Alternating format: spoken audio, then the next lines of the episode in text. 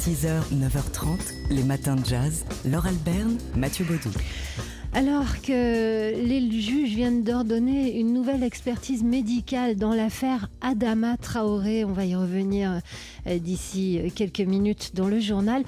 Les Inrecuptibles ont confié la rédaction en chef de leur dernier numéro à la sœur d'Adama Traoré, Assa.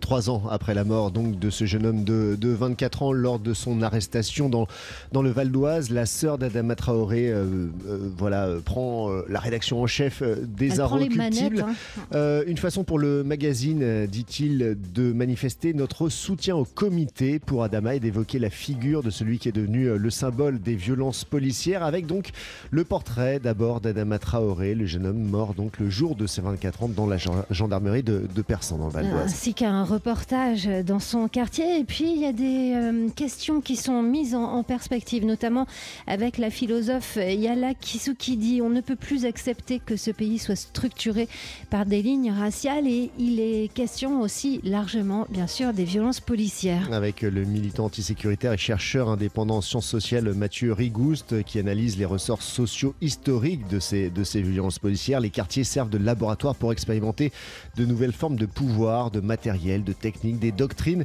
qui se vendent sur les marchés de la défense et de la sécurité, dit-il. Et puis il y a une, une interview croisée entre euh, donc euh, Assa Traoré et Aïssa Maïga, la comédienne, rappelez-vous, euh, qui a fait euh, parler de, de la cause des afrodescendants et en, en l'occurrence des afrodescendantes euh, dans un ouvrage qui s'intitulait Noir n'est pas mon métier et euh, elle évoque l'invisibilité statistique des populations dont elle fait partie qui rend difficile la création d'outils de mesure et du changement. Bref, il y a plein de choses dans ces Inrock. de Un la semaine. recruptible euh, dont la rédaction en chef est donc euh, assurée par euh, la sœur d'Adama Traoré. Une affaire dont on reparle donc un peu plus longuement dans un quart d'heure maintenant dans le journal de 7 heures. 6h, 9h30, les matins de jazz. Laure Alberne, Mathieu Baudou. Vous savez qu'il est toujours utile de lire les informations sportives et de fréquenter notamment le site basketsession.com.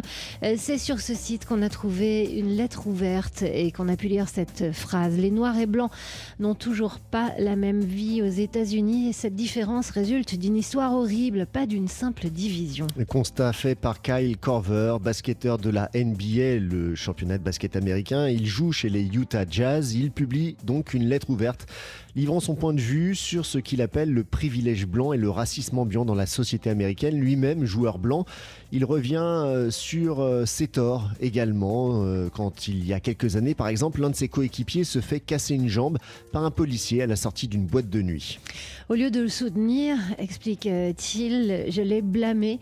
Je ne me suis pas dit comment est-ce qu'il va, qu'est-ce qui s'est passé pendant son arrestation. Non, je me suis dit qu'est-ce que Tabo faisait dans une boîte de nuit, une boîte de nuit à la veille d'un match? Et il revient aussi sur des incidents, les insultes racistes fréquentes de la part de spectateurs euh, dont ses coéquipiers noirs sur le terrain euh, font l'objet. Et il réalise que lui, en tant que blanc, contrairement aux Africains américains, il a le choix. Le choix de se déclarer antiraciste et de se battre, ou celui de se taire et de laisser les foules hargneuses hurler. C'est ça, le privilège blanc, celui de faire partie de la majorité. Et de conclure, si vous ne voulez rien connaître de moi en dehors du basket, pas de problème. Mais si vous voulez porter mon maillot, euh, me suivre sur les réseaux sociaux, enfin en un mot, être euh, fan, vous devez être au courant de ça. Je crois en ce dont j'ai parlé. Euh, C'est donc une prise de conscience euh, tardive mais puissante, un mea culpa qui se veut partageur et rassembleur. Long texte de Kyle Corver à lire donc en français sur le site basket- basketsession.com. 6h, 9h30, les matins de jazz. Laure Alberne, Mathieu Baudou. Alors vous le savez, le jeudi on vous parle d'art dans les matins de jazz et aujourd'hui on célèbre un nouveau lieu de l'art euh, qui vient d'émerger en plein cœur du, euh, d'un quartier euh, super chic de Manhattan. Un nouveau quartier, le Hudson Yards, c'est dans l'ouest de Manhattan. Et ce euh, nouveau lieu dédié à la culture et à l'art, c'est The Shed, le cabanon. Alors joli cabanon, hein. Et à 500 millions de dollars.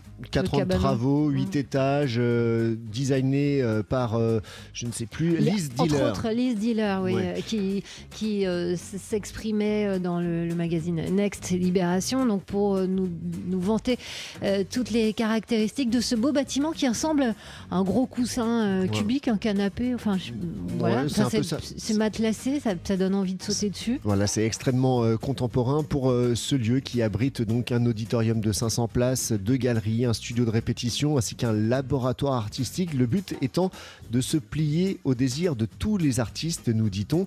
Le New York Times en janvier le décrivait comme le plus important ajout dans le paysage culturel new-yorkais depuis des décennies. Il a été inauguré euh, il y a quelques jours seulement, mais il y a quelques critiques, hein, notamment.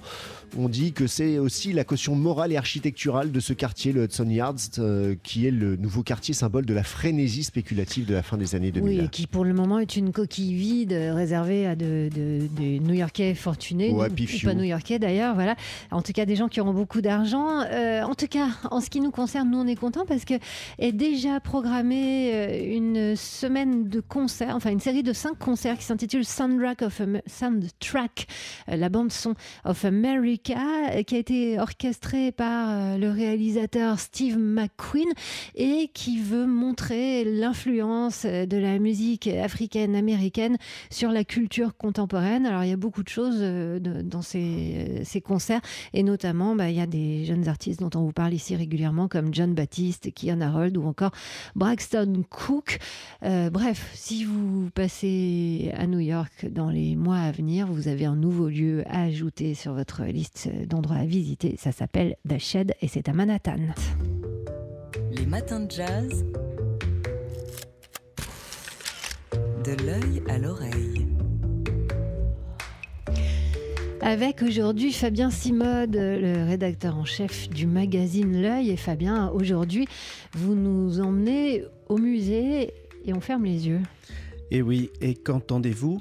Rien. On ne parle pas dans un musée, on chuchote, car la contemplation des œuvres requiert le silence. C'est pourquoi le musée d'Orsay ne diffuse pas dans ses salles l'album que le rappeur Abdal Malik a pourtant composé pour son exposition Le modèle noir.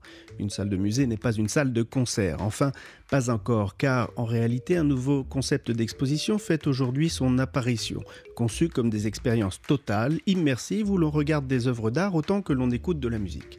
À Paris, par exemple, l'Atelier des Lumières propose une exposition numérique où sont projetés au mur des tableaux de Van Gogh sur de la musique de Lully et de Miles Davis.